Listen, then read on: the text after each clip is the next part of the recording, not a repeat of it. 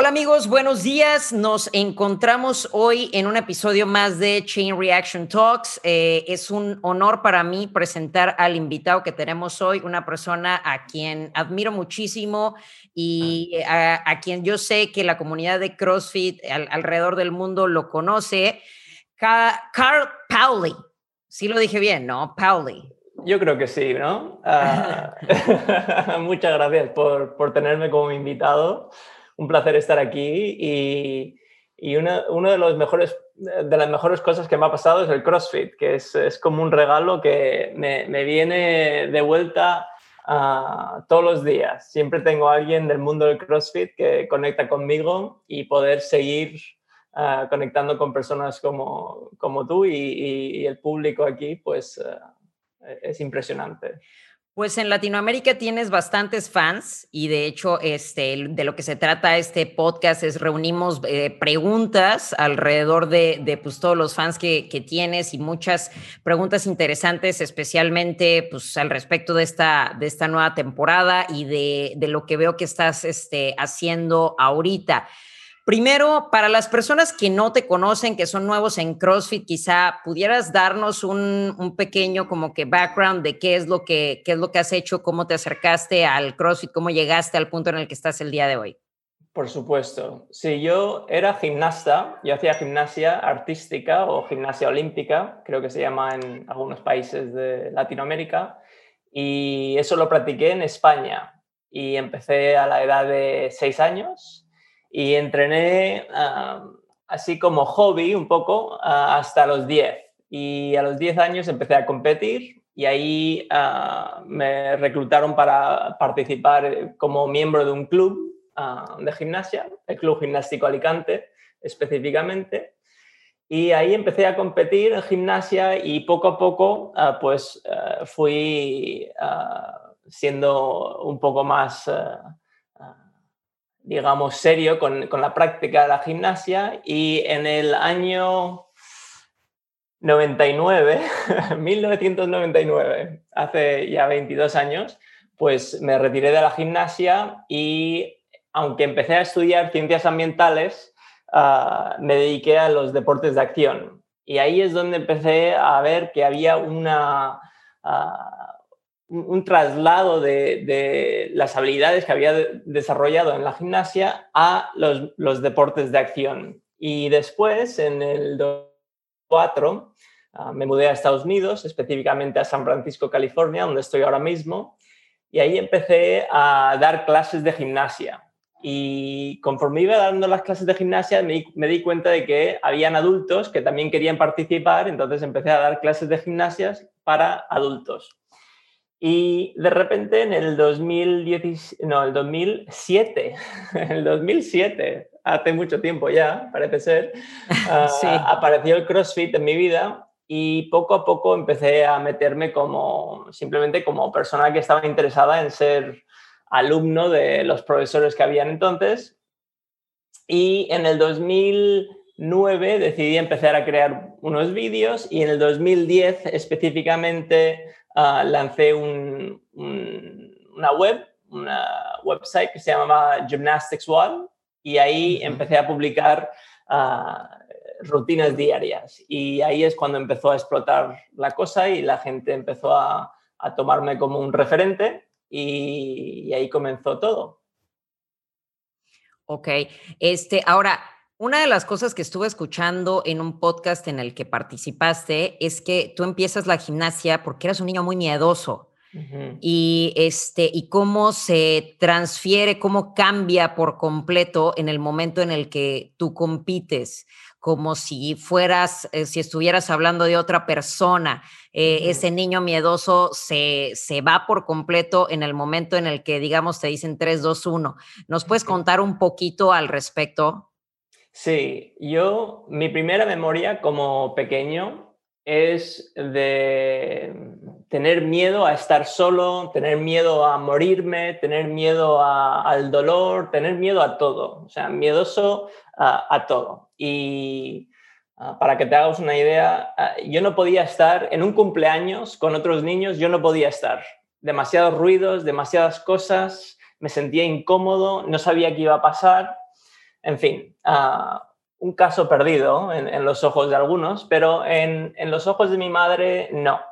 Y mi madre decidió que a lo mejor sería una buena, una buena práctica para, para mí entrar en el mundo de la gimnasia, que es, un, es una práctica individual, pero que se hace en colectivo. Ah, el fútbol, claro, es lo típico en España, todo el mundo juega al fútbol, pero bueno, yo ah, no es que no, no, pudiese trabajar en equipo, pero ah, pensó mi madre que sería mejor, a lo mejor, un, deporte individual como la gimnasia. En fin, me metí en la gimnasia y ahí es donde empecé a descubrir que a través de mi cuerpo podía desarrollar un, un mundo que era mío, que yo podía controlar.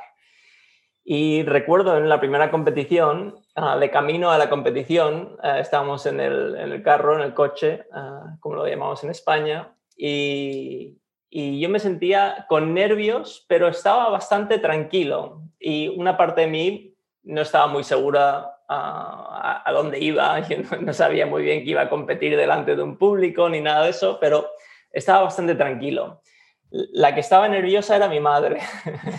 mi madre estaba con un pánico pensando, este eh, ni siquiera va a entrar en el estadio, no, no, va, a, no va a hacer su, rutina, ah, no va a competir.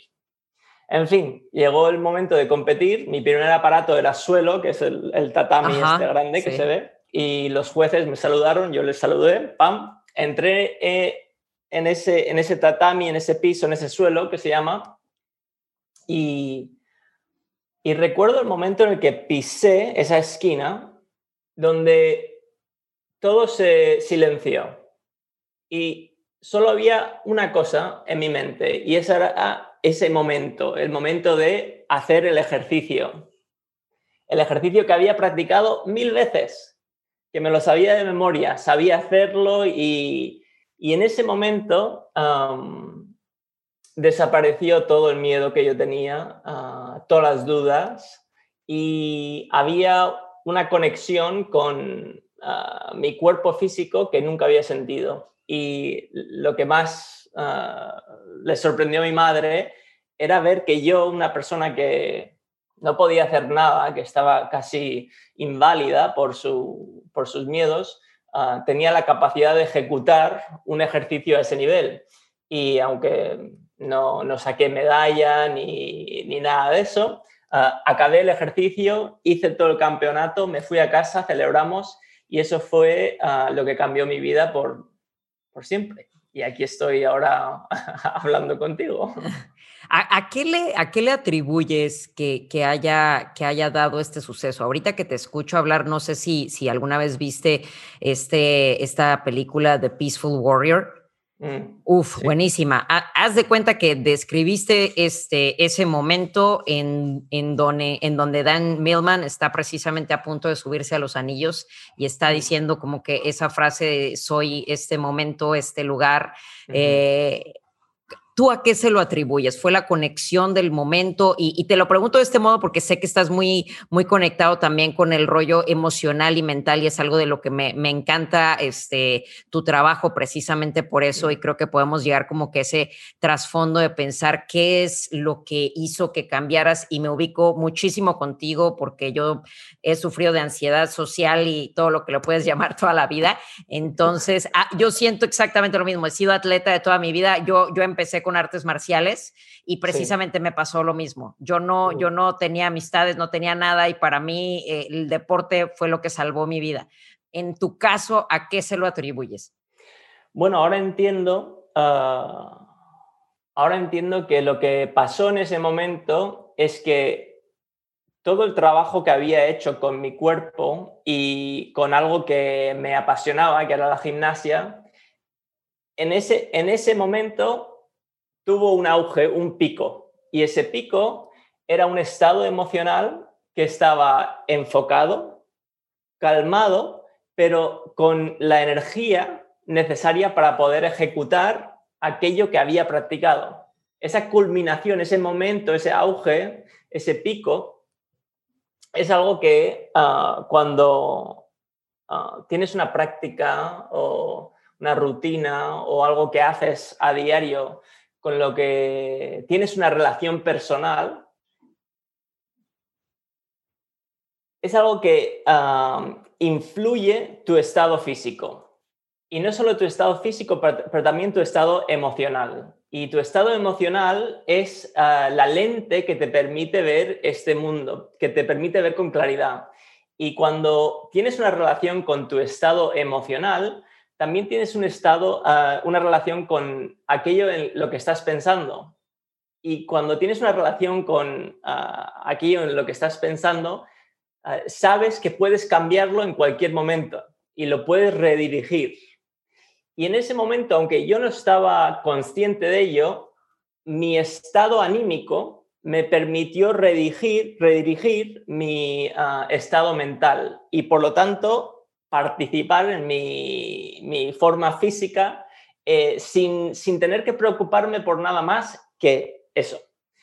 Y esto es algo que ah, todos los días nos enfrentamos a ello. Hay, cambios de nuestro ambiente, hay, cambios eh, físicos que experimentamos eh, conforme vamos envejeciendo, hay, cambios en las relaciones que, que tenemos con otras personas y estos cambios eh, ambientales nos influyen. La, cuestión que nos tenemos que preguntar es cómo queremos que nos influyan. Claro. Y, el saber que tenemos algo de control eh, en cuanto a la influencia que recibimos de nuestro ambiente es, lo que nos permite expresarnos al, nivel más alto. Y eso es lo que me estaba ocurriendo de pequeño, aunque yo no me estaba dando cuenta a través de mi práctica física, y es algo que ah, practico hoy en día ah, a través de mi, ejercicio, ah, un poco de gimnasia, escribiendo, hablando contigo, e, etc. cada práctica es como un vehículo que te permite crear esa traducción. Claro. Ahora, tú empiezas a hacer estos este, videos explicando, y, bueno, déjame decirte que mi primer muscle lo saqué gracias a ti. Este, pero algo que me encantó precisamente es que tenías una manera de fragmentar los movimientos muy básicamente, o sea, irte como que partirlo al punto más sencillo. Cosas que creo que hoy se están perdiendo un poco del CrossFit. Creo que, eh, no sé tú cómo lo veas, pero creo que ahora estamos asumiendo que si estás en CrossFit ya debes de saber algo de esto y este y no lo vemos, de hecho regularmente en los programas ya es muy raro que veas cosas como un hollow rock, hollow hold, o sea, vemos handstand push-ups estrictos, vemos caminata de manos, o sea, las cosas sexys que puedes este, postear en Instagram, ¿no? Entonces, eh, tú encuentras como que digamos este hoyo, esta necesidad ¿Qué opinas de esta evolución que se está dando y realmente, desgraciadamente, el estigma preciso que, está creando esto de el CrossFit lastima? ¿no? Y sabemos que no es el CrossFit en sí. ¿Qué opinas de esta evolución y cómo deberíamos de estar cubriendo esas necesidades como coaches en nuestros boxes? Sí, bueno, es una evolución natural, es, es, algo que es inevitable que evolucione así. Y si empezamos a mirar un poco las influencias que tiene CrossFit, ah, la mayor influencia del CrossFit son los CrossFit Games. Correcto. Entonces, cuando empiezas a ver lo que hacen en los CrossFit Games, estás viendo los mejores del mundo, que es eh, menos de un 1%, ah, compitiendo ah, al nivel más alto que existe dentro de, de esta comunidad. Y ahí es donde está ah, la mayoría del dinero, ahí es donde está la mayoría de la atención del público, ahí es donde está ah, ah, el marketing, muchos puntos de, marketing de, CrossFit como marca está en los CrossFit Games. Y por lo tanto es lo que se está eligiendo, aunque sea de forma inconsciente a veces, como representación de, lo que es el programa físico que, ofrece CrossFit. Entonces es natural. Lo que ah, es un poco desafortunado es que no hay, no hay una conversación con los afiliados, con los que se van haciendo coaches, que, realmente ah, se, se, meta en el, tema de ah, qué son realmente los fundamentos y, y, cómo podemos desarrollar los fundamentos en una forma en la que ah, no solo nos permita llegar al nivel más alto, pero que sean interesantes. Claro. Y, que sean un poco divertidos, que se pueda jugar con ellos y que, que que cuando los pones en Instagram a lo mejor sí que también son interesantes. No hay una conversación alrededor de estas cosas, o es, hay una conversación, pero ah, es demasiado lento para la, para la gente. Entonces, eh, como que se aburren y dicen, bueno, vamos al muscle up este que mola mucho más que el hollow rock y, y ya está. Y si me, me, hago daño o tengo una lesión, pues entonces ya me enfocaré en el hollow rock, pero hasta entonces eh, voy, voy a tope con, con el, el muscle up en las anillas, por ejemplo. Sí, así es. Sí. Ah, entonces, es, es, tener una conversación con la como la que estamos teniendo ahora mismo y, y, decidir cuáles son los fundamentos, cómo queremos integrarlos, cuando los integremos dentro de nuestra programación, uh, cómo, cómo se van a adherir los, nuestros estudiantes a esos fundamentos y cómo podemos ayudar a que los, los participantes en el mundo del CrossFit puedan usar, usar esos fundamentos para poder uh, ejecutar todos esos movimientos que les interesa y poder ser como sus, sus héroes que están en los CrossFit Games. Correcto. Ahora, hablando, por ejemplo, de movimientos en específico, para ti, ¿qué es lo que una persona debe de dominar antes de intentar un muscle up y qué es lo que debe dominar antes de intentar un handstand push-up, porque es efectivamente lo mismo, ¿no? Lo vemos en la tele y lo queremos hacer y es como ver a Michael Jordan clavar una pelota y antes de que yo pueda siquiera driblar, ya, ya quiero hacer exactamente lo mismo, ¿no? Así es. Este, entonces, ¿cuáles son las cosas o los fundamentos, en este caso, como lo estás hablando, que debemos dominar antes de pensar ya me voy a saltar a los anillos o ya me voy a ir a un handstand push. Sí, bueno, hay, hay infinitas ah, oportunidades de crear fundamentos aquí, pero vamos a, vamos a crear un fundamento súper básico para un muscle up en, ah, en una barra, ¿vale? Entonces, si vamos a hacer un muscle up en una barra, ah, un fundamento básico es poder hacer un pull up, una dominada, donde acabamos con el chest to bar, ¿vale? Entonces, chest to bar sería un, buen fundamento o parte uno para poder hacer un muscle up. Ah, el, segundo fundamento es poder hacer un fondo, un dip, y digamos en las anillas o en la barra. Si puedes hacer un chest to bar y un, un dip, ah, puedes hacer un muscle up. El problema es que la forma mecánica que adopta la mayoría de los que practican CrossFit para un chest to bar no se traduce a una transición en el muscle up. Correcto. Un ejemplo es, si por ejemplo, no sé si esto lo van a poder ver en vídeo o no, pero te lo voy a contar y a ver si se lo podemos explicar a los que están ah, escuchando. Si la barra acaba tocándote el, pecho ah, ah, en las costillas más bajas, entonces en esa posición tienes suficiente espacio para hacer la transición. Pero si haces un chest to bar donde la barra te toca la parte superior ah, del, pecho, justo debajo de las clavículas, que es parte del estándar oficial del CrossFit, Correcto. ahí no tienes espacio para poder hacer una transición. Los hombros se quedan demasiado bajos y no te permite crear ese arco ah, para poder traducirte desde la parte ah, inferior de la barra a la parte superior. Entonces, el chest to bar no puede ser simplemente con el estándar del CrossFit, sino que tiene que tener un estándar un poquito diferente. Y ese estándar diferente es manos al pecho, pero bajo, al nivel de las costillas. Si queremos refinarlo un poco, es pensar, el antebrazo tiene que estar perpendicular al cuerpo. Si el, brazo está, el antebrazo está perpendicular al cuerpo cuando la barra toca el pecho, entonces tienes suficiente espacio para poder hacer, hacer ese muscle up. Y si te das cuenta, ese antebrazo perpendicular al cuerpo es la misma posición que utilizas cuando haces una flexión en el piso o en el suelo y es la misma posición que usas cuando estás corriendo. Correcto. Aquí está la clave. es encontrar las posiciones corporales que no solo se traducen a un movimiento, pero que también se traducen a otros, como la flexión, la carrera, un clean, un snatch, un push press. Esto me parece sumamente interesante porque una de las cosas que también este, he escuchado de lo que hablas es prácticamente lo que hemos escuchado con esta frase de a como haces una cosa, haces todo, ¿no? Y escuchaba en una conversación también que tuviste que hablabas incluso hasta de la manera de sentarte, ¿no? Entonces, ¿cómo estás practicando todo el tiempo tus posiciones correctas?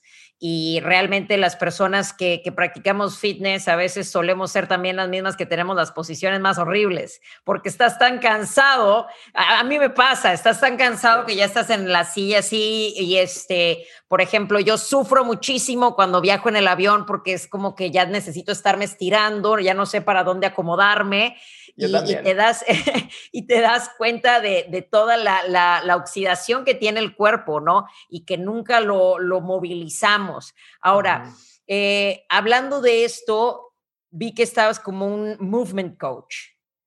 ¿A, qué, ¿A qué se refiere esto? ¿De qué nos habla el, el movimiento en sí? ¿Se va hacia el fitness o es completamente generalizado? Pues no tengo ni idea. no tengo ni idea, pero, pero el, motivo por el que ah, se tradujo mi título de Gymnastics Coach a Movement Coach fue porque en el diálogo que yo estaba teniendo con mis estudiantes y la gente que venía a mis seminarios, no tenía nada que ver con el gymnastics ni con ah, el CrossFit, sino que era el movimiento corporal en general. Y por lo tanto, ah, si podíamos hablar desde, eh, desde ese punto de vista del movimiento físico corporal del ser humano, podíamos crear aplicaciones directas a las necesidades que teníamos. Si, si, son gimnásticas, gimnásticas. Si son de alterofilia, weightlifting, weightlifting. Si son de carrera o otra cosa, pues otra cosa. Ah, y ahí es donde ah, lo del coaching del movimiento empezó a, hacerse un poco más relevante alrededor de lo que yo estaba hablando. Y lo, interesante del movimiento es que el movimiento es un lenguaje. Y el lenguaje, como el que estamos usando ahora mismo en palabras, eh, nosotros ahora mismo, es más que un código, sino que es una tecnología. Y es una tecnología que nos permite evolucionar. Okay. Por lo tanto, una de mis intenciones con ah, las prácticas que yo solía dar era hablar del movimiento en forma de un lenguaje, un lenguaje físico. Y ese lenguaje tener un código universal que se podía traducir a, diferentes dialectos, digamos, o diferentes, eh, diferentes lenguas. Como ahora estamos hablando en español, podríamos estar hablando en inglés o en francés o en chino o en otra cosa. Claro. hay, una estructura, hay unos códigos ah, base que te permiten construir esa lengua. Pues aquí lo mismo. Y en, esa lengua del movimiento, pues estaban ah, las cosas ah, más, más obvias. Eh, hay, hay movimientos de, tirada, de jalada, push-pull, hay movimientos de tren superior, tren inferior, hay combinaciones. Y, y es encontrar Ah, lo más básico, las estructuras más básicas y usarlo como piezas de un puzzle para poder crear diferentes imágenes. Exacto, sí. Sí, sí, sí. De hecho, eso es algo de lo que, te digo que me, encanta de tus, de tus videos, es que lo, fragmentas todo muy sencillo. O sea, porque normalmente cuando ves videos especialmente de, gimnastas, eh, casi casi en un muscle up te dicen lo primero que vas a hacer es un gran swing luego viene la magia y luego ya estás arriba. Entonces te quedas viendo el video y dices, se ve divino, pero está muy cabrón que yo lo logre, ¿no? Entonces, entonces el irte como que de paso a paso pensando no en una persona que hace gimnasia, sino en una persona del punto más básico posible, eso ahí para mí es donde sucede la magia y donde habla de, de, lo magnífico coach que eres precisamente por poder hacer esa fragmentación, porque creo que muy pocas personas, incluso si eres atleta, incluso si te sale divino, es muy, es muy diferente el que te salga algo padre a que realmente puedas transferir ese conocimiento a otra persona, ¿no? Ahora, hablando específicamente de gimnasia, ¿Tú crees que es conveniente que un atleta tenga un coach de gimnasia en sí o tiene o hay alguna otra forma en la que una persona, eh, por ejemplo, como yo, que yo soy, a mí me pones una barra encima y es soy la persona más feliz del mundo. Pero en el momento en el que se vienen los muscle-ups y todo, los hago, pero desde que ya lo estás viendo ya genera un estrés en mí, ¿me entiendes? Ya estoy viendo y digo, puta, ¿me entiendes? Entonces, Aquí es donde dices, bueno, necesito un coach de gimnasia o qué es lo que tengo que agregar, quitar, poner o algo en mi entrenamiento. Bueno, eh, en el mundo del CrossFit específicamente, tener un coach de gimnasia no hace falta. Así que a mí no me contrates. ¿Ok? ok. Pero lo que, lo que sí que se necesita es poder ver el, el, valor que existe dentro de las prácticas que no nos gustan, que no nos atraen, y aprender a empezar a practicarlo en una forma en la que eh, nuestro cuerpo se sienta no solo eh, capaz de hacerlo, pero cuando lo hacemos que se sienta bien. Por ejemplo, para mí, cuando hay una, una barra de weightlifting y toca hacer sentadillas, unos squats, a mí me entra ese mismo pudor que te entra. Uh, no, no, no, no, no, no, no me apetece nada. Pero si, si se hace un poco más divertido, donde decimos, venga, vamos a jugar un poco con lo que sabes hacer, sabes hacer acrobacias, ¿ok? Y cuando haces acrobacias en el piso, uh, si, si, te, si te tumbas en el piso y te vuelves a levantar, ahí estás haciendo una sentadilla. Vamos a explorar las sentadillas desde, desde ese punto de vista. Y ahora vamos a empezar a, cambiar la forma para que se adapte a lo que viene a ser una sentadilla en alterofilia, en weightlifting. Y poco a poco vamos a, añadir algo de resistencia. Y esa resistencia a lo mejor es un kettlebell, a lo mejor es una mancuerna, es un dumbbell. Y una vez empieces a sentirte cómodo en esas posiciones, ahora te puedes empezar a meter debajo de la barra de alterofilia y hacer la sentadilla con un poco más de interés y con una base de fuerza que cuando lo haces dices, ah, pero puedo. Claro. Puedo hacerlo. Y no solo puedo, pero también estoy haciéndolo a un nivel donde cuando, ah, no estoy diciendo que es bueno compararse, pero cuando te comparas con el resto dices, ah, soy capaz de ser parte de este grupo. Y cuando te sientes parte de un grupo, sientes que puedes participar, aunque estés en la, la parte más básica, ahí es donde empiezas a desarrollarte de verdad. Y dices, ah, tocan sentadillas, me apetece. Toca muscle ups, me apetece. Y sé exactamente cómo llegar a ese punto, sé exactamente cómo ah, progresar para llegar al punto en el que quiero estar. Eso es clave. Entonces, lo que realmente necesitamos es ah, un coach que sepa ah, crear una progresión inclusiva para los individuos usando una prescripción universal, que es lo que se pone en, el whiteboard. Así es, así es. Y eso es muy difícil de hacer, pero es posible si ah, dejamos de... es que esto es, e, e, esto es una locura en el CrossFit. Cuando vas a, a, una clase de CrossFit, donde la hora entera está llena de mil watts que tienes que hacer, donde tienes parte A, B, C, D, E, A1, A2, A3, A10. Sí, sí, sí, sí, sí genera una sobrecarga mental, física y emocional que no te permite jugar, no te permite practicar. Y, para mí lo que estamos haciendo es que estamos empeorando la forma física de la gente. Aunque algunos se están poniendo muy fuertes, la forma física, la capacidad atlética, la capacidad de traducir un movimiento a otro, en realidad está empeorando. Sí, y se manifiesta en lesiones, se manifiesta en, la, incapacidad de poder ah, añadir más peso, a lo mejor una barra, ah, y en infinitas formas. Es cierto.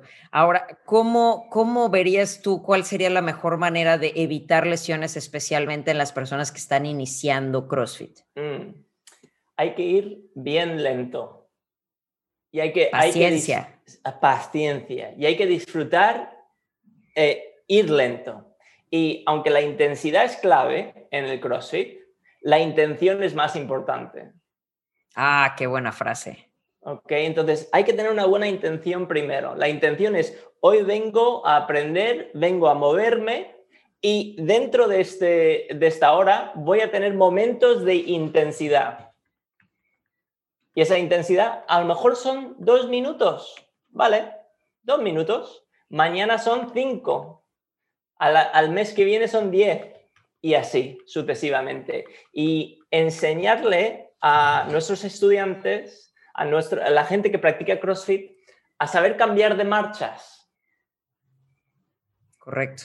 Los, campeones de CrossFit, cuando tú les ves, no les ves ah, doblados ahí, están muy tranquilos. Y dices, pero ¿cómo se están moviendo tan tranquilamente? Y cuando empiezan a salir de, ese, nivel donde uh, estamos en el red line, que ya estamos agotándonos, te das cuenta que cambian de marchas van un poco más lento. Dices, pero corre la barra, corre. Van andando porque saben que tienen que recuperarse.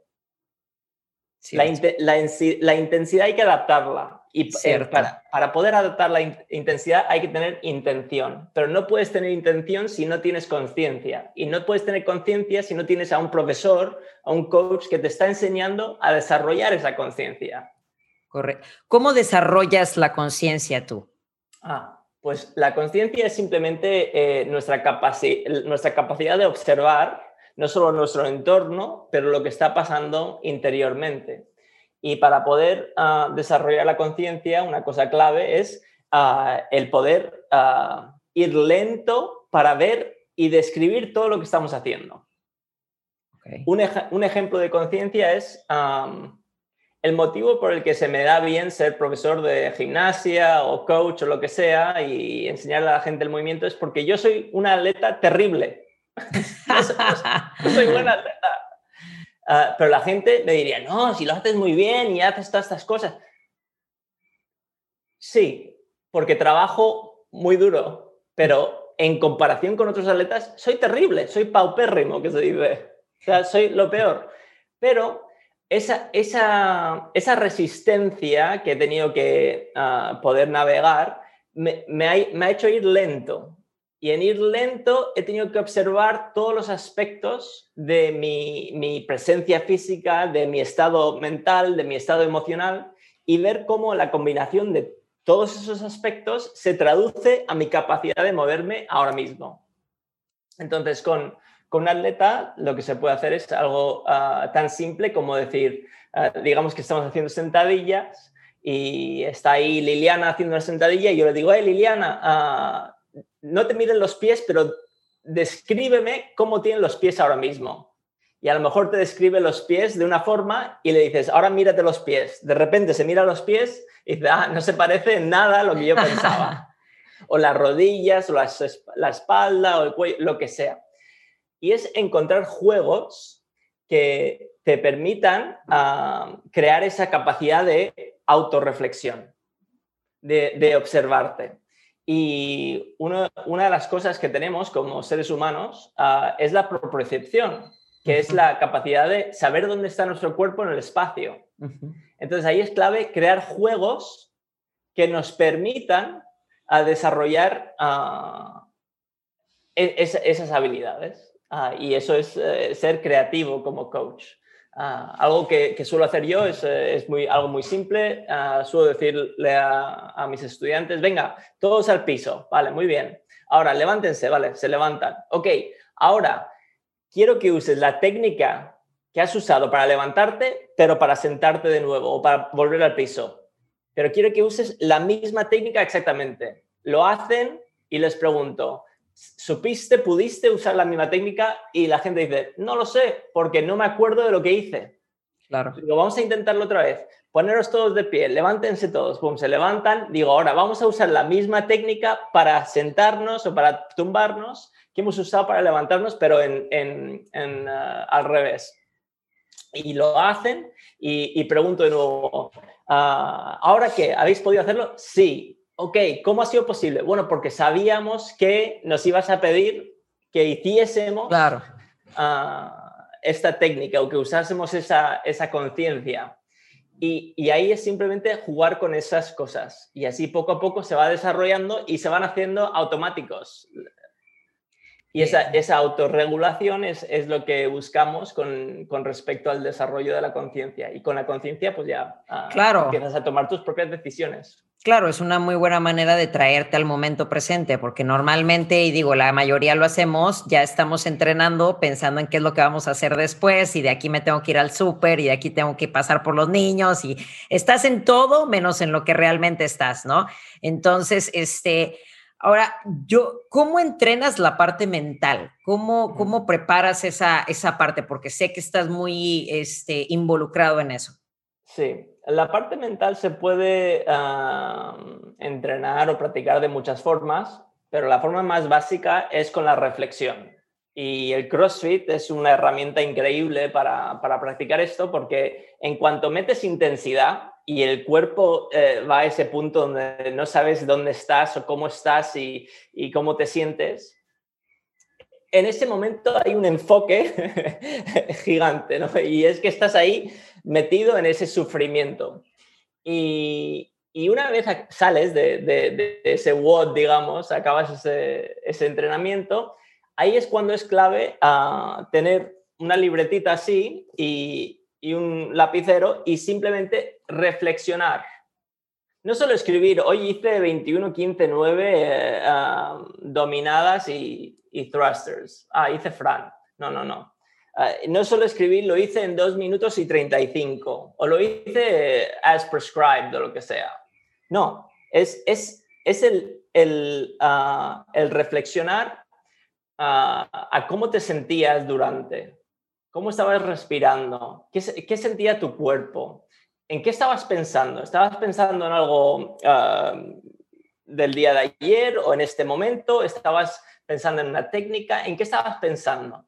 Y a través de esta reflexión básica empiezas a darte cuenta de cómo funciona tu cerebro y cómo funcionan las historias que te vas contando.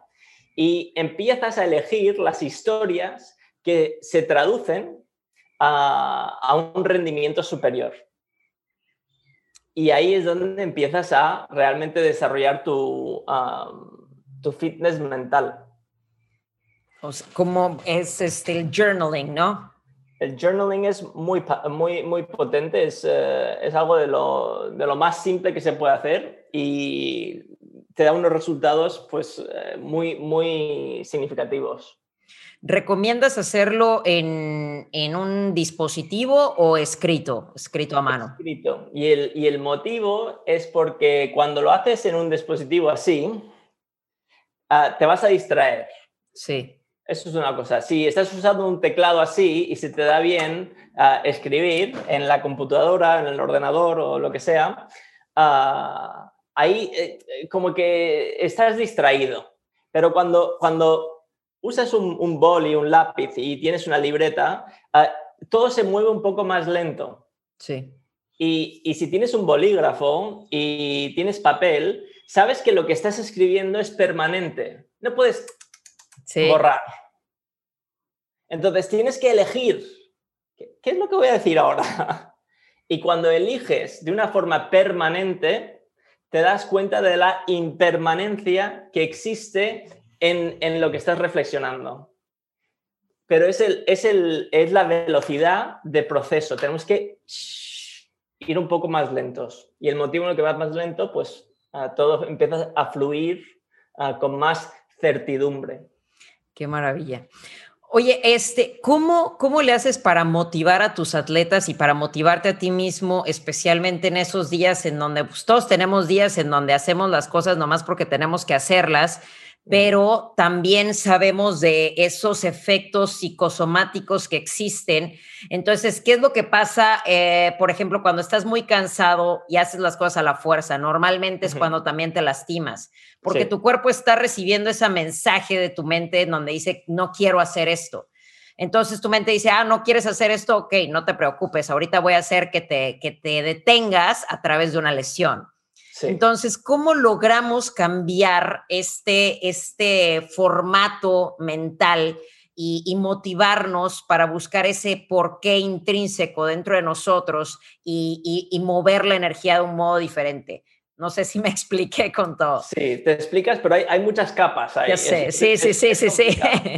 Pero vamos a, vamos, a intentar, vamos a intentar navegarlo un poco con simpleza. Ah, digamos que eres un atleta o eres una persona cotidiana y haces eh, lo que hace todo el mundo, ¿no? Vas al trabajo, entrenas un poco, estás con los niños, haces la, compra, etcétera, ¿vale? Tienes, tienes tus, las cosas que tienes que hacer para ser productivo, ¿vale? Y esto puede ser, ah, como atleta, tiene que ser tu trabajo físico, ah, como persona es tu estilo de vida. Y luego tienes ah, tu estado anímico, es como te sientes, ¿no? la, la realidad es que no te vas a sentir bien todos los días. Entonces, sabiendo que no te vas a sentir bien todos los días, ¿cuál es el mínimo ¿Cuál es el dosis mínimo de trabajo que tienes que hacer por día que te va a permitir progresar?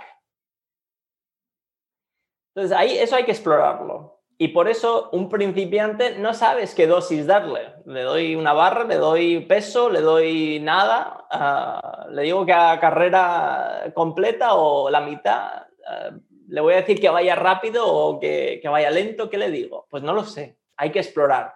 Y por eso el primer nivel es el nivel de la expresión. Simplemente haz. Si quieres ir a tope y matarte, pues mátate. si quieres ir súper lento y no sentir nada, pues venga, súper lento y no sientas nada. Al día siguiente, en cambio, ahí es donde tenemos que ahora hacer una, tomar una decisión. Vale, no sentiste nada, por lo tanto, tenemos que subir la dosis, tenemos que ir con un poco más de intensidad y vamos a hacer la misma práctica, vamos a seguir el mismo plan que hemos creado, pero ahora vas a meterle un poco más de caña, vas a ir un poquito más rápido. O ahí te diste cuenta, no pudiste ni acabar el WOD ayer, estabas reventado y tenías una forma que eh, yo tenía miedo a ver si te ibas a partir la espalda, ¿no? Entonces dices, quiero que vayas un poquito más lento, vamos a ir con un poco menos de peso. Ok, genial. Y ahí es donde empiezas la segunda fase de la evolución, que es la experimentación. Ahora ya no estamos solo expresándonos, pero también estamos experimentando. A través de la experimentación y al cabo de un tiempo, empiezas a darte cuenta de que han salido resultados en ciertas partes de tus hábitos, de tus prácticas. esos resultados son ah, aprendizajes, son las lecciones. Y esas lecciones lo que hacemos es que las integramos. Y eso es lo que llamamos los fundamentos de nuestro proceso. Y una vez tengas la integración, esas lecciones ya adaptadas, ahora puedes trascender.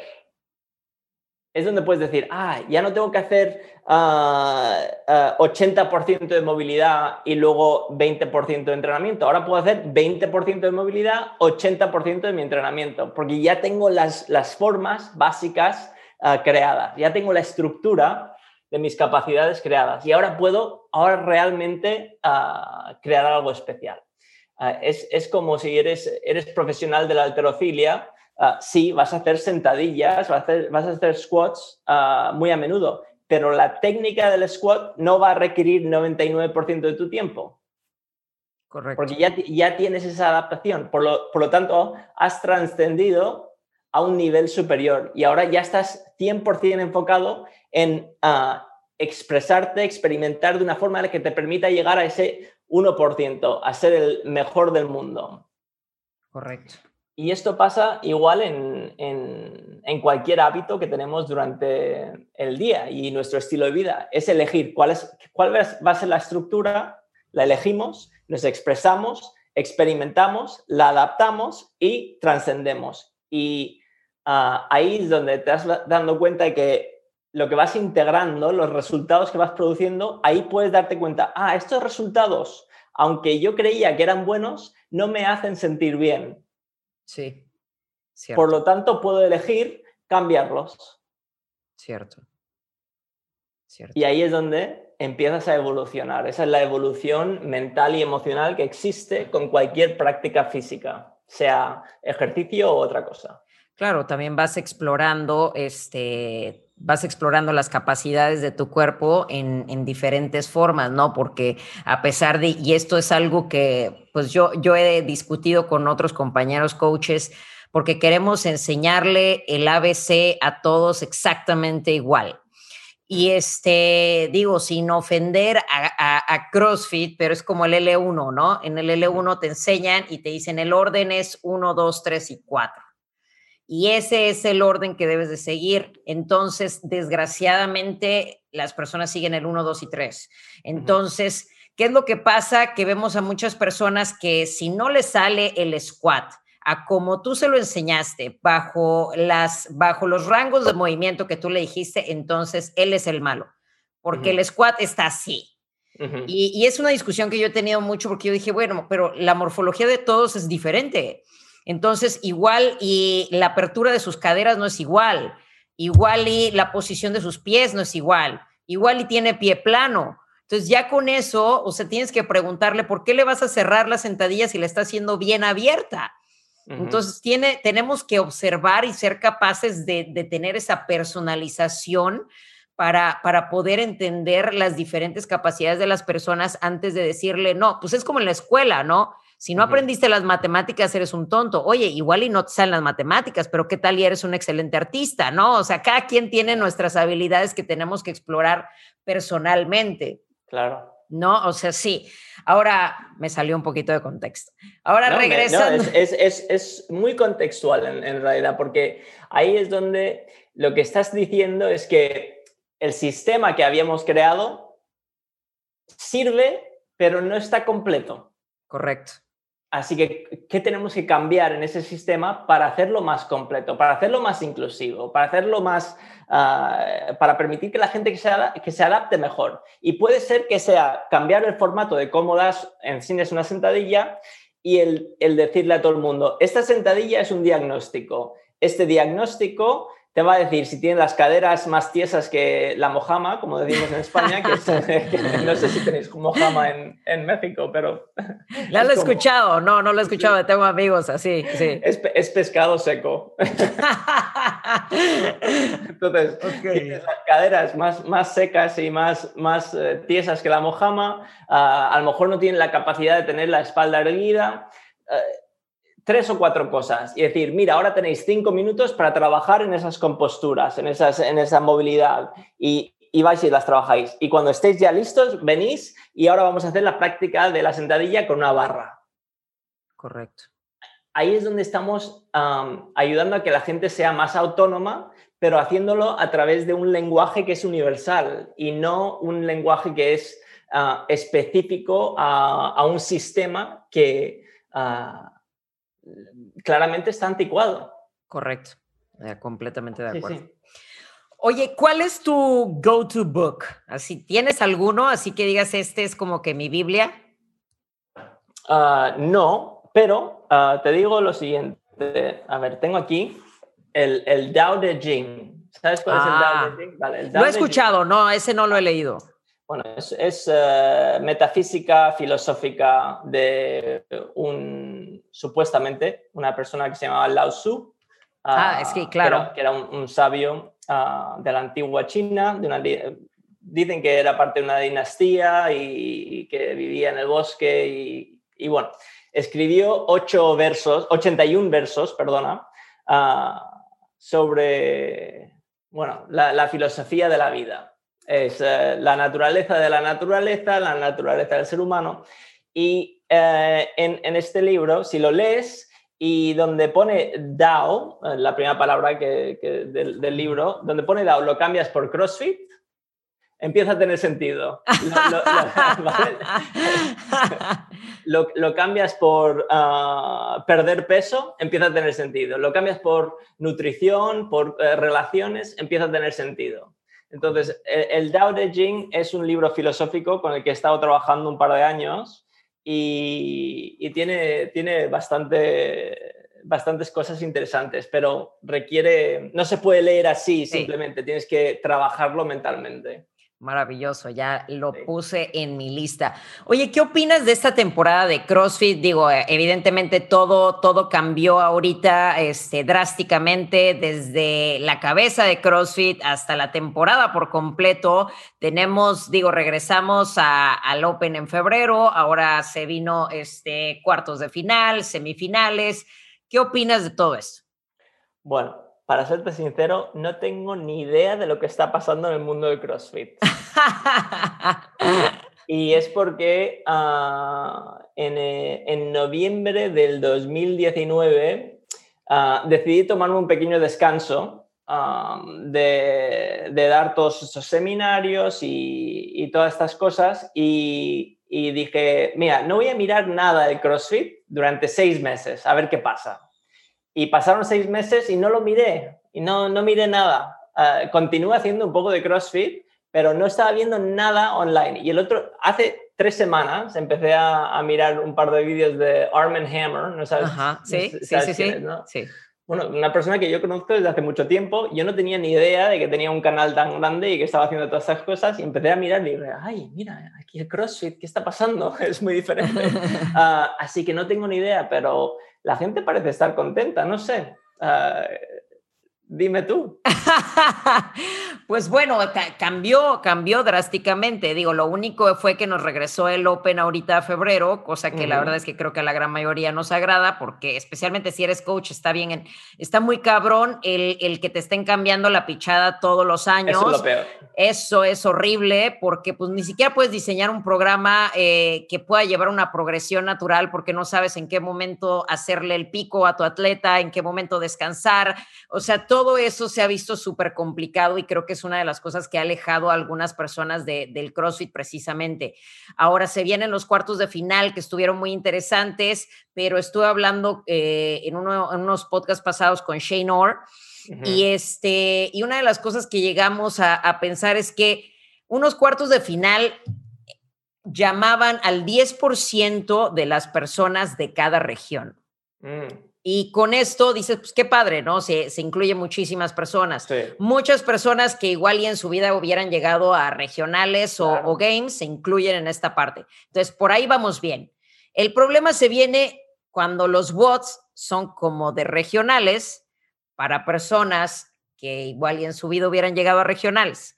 Entonces, ¿qué es lo que sucede? Hubieron muchas personas frustradas, hubieron otros tantos eh, unos que yo me enteré que se lesionaron en el proceso y otros que ni siquiera pudieron este, hacer los cuartos de final a pesar de que se inscribieron. Entonces, digamos, vamos a darle el beneficio de la duda porque es la primera vez que lo hacen así. Espero que se corrija para el próximo año. Y ahorita los semifinales pues toman el, lugar de, los regionales en su momento. Entonces, así como que se está dando el, orden de la temporada con lo que hasta ahorita me ha parecido muy bien, a excepción de lo que pasó en cuartos de final. Entonces, eso es lo, de, lo de ahorita que siento que se tiene que, que corregir. Pero bueno, ya para terminar, sí, eh, ya para terminar esto, me interesa muchísimo saber sobre este nuevo curso que traes tú de Emotional Training. ¿Me mm. pudieras platicar un poquito de qué se trata, cómo está el rollo? Porque seguramente por ahí me vas a ver. Claro que sí, me encantaría tenerte. sí, el, este es un taller que, que doy que, que dura cuatro semanas y lo llamo el Interface. Y interface es eh, cualquier cosa que usamos para poder interaccionar o eh, interactuar con, con, otro sistema. Entonces, eh, con nuestra computadora, pues usamos un interface como un ratón o como un teclado o lo que sea. En, en el móvil, en el celular, usamos una aplicación. Entonces, la cosa es, ahí está la aplicación, eso es un interface.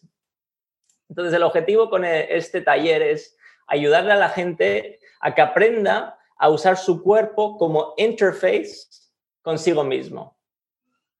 Y, lo, hago a través de eh, enseñarles técnicas muy simples de, ah, por ejemplo, escribimos en nuestro journal, entonces hay mucho journaling, ah, meditación básica, prácticas de respiración, de breathwork, hacemos eh, una práctica física y la práctica física es algo eh, que elige cada participante y es, eh, tiene que ser una habilidad que se practica ah, si lo vas a elegir. Ah, muchos, claro, vienen del CrossFit y en su propia práctica, pero a lo mejor dicen, bueno, quiero realmente retomar la práctica de alterofilia y por lo tanto voy a hacer esto. O ah, los gimnásticos no me gustan, por lo tanto voy a meterme en, la práctica del muscle up. Y ah, finalmente hay una parte creativa, donde es el crear un proyecto o algo creativo que estás diseñando, incluso arte puede ser. Y a través de estas, de estas eh, prácticas, de estos ejercicios, de, esta, de estos deberes que les, que les voy dando a la gente que viene al interface, ahí es donde tenemos una conversación alrededor de la experiencia interna ah, que tienen con, con, con ese trabajo. Y a través de esa conversación que vamos teniendo, lo vamos traduciendo a nuevas formas de tomar decisiones. Y, ahí es donde se van viendo los cambios a nivel de fitness emocional. Y el fitness emocional es la capacidad o la habilidad que tenemos de cambiar de estado, de estado anímico, estado mental, estado físico, para poder ah, expresarnos en contexto de un propósito específico.